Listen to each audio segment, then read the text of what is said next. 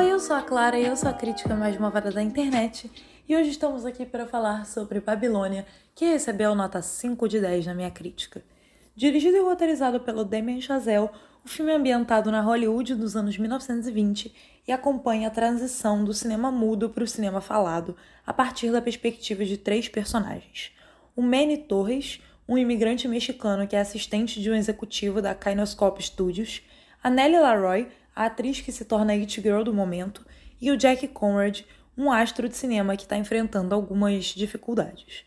Em todas as temporadas de premiações, uma coisa é constante, já falei várias vezes aqui para vocês.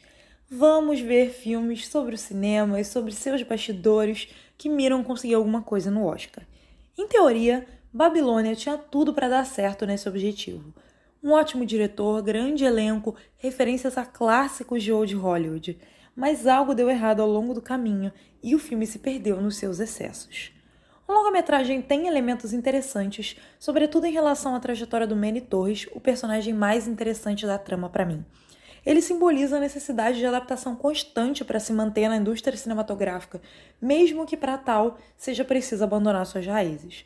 Além disso, o embate do Manny com o Sidney Palmer traz um debate relevante sobre como é possível que o integrante de algum grupo minoritário que se encontra em posição de poder oprima um integrante de outra minoria. E o bom desenvolvimento do Manny é ainda mais favorecido pela ótima atuação do Diego Calva no papel. Já a Nellie Leroy, embora conte com os esforços da sempre competente Margot Robbie, até tem seus bons momentos em tela, mas no geral ela parece ter sido escrita apenas com o pretexto de ser exagerada e acaba por soar forçada. O Jack Conrad é um personagem que é só chato e pretensioso, com a sua insistência em reafirmar que tem um grande comprometimento com a arte, trazendo o Brad Pitt em uma atuação repetitiva e pouco marcante.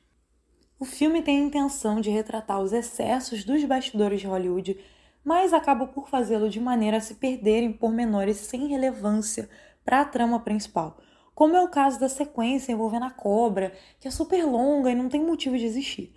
As festas gigantescas rendem sequências intermináveis que parecem um trabalho de um diretor deslumbrado com um orçamento ilimitado e pouca interferência do estúdio.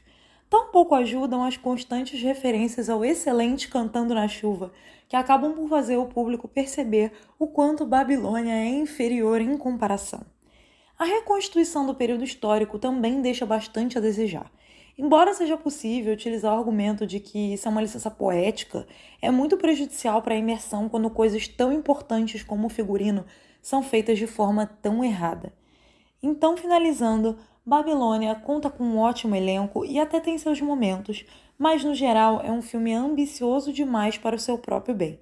Perdido em exageros e com uma injustificável duração de três horas, o longa-metragem soa mais como a fantasia de alguém a respeito do período histórico do que uma tentativa de retratação fidedigna dessa época.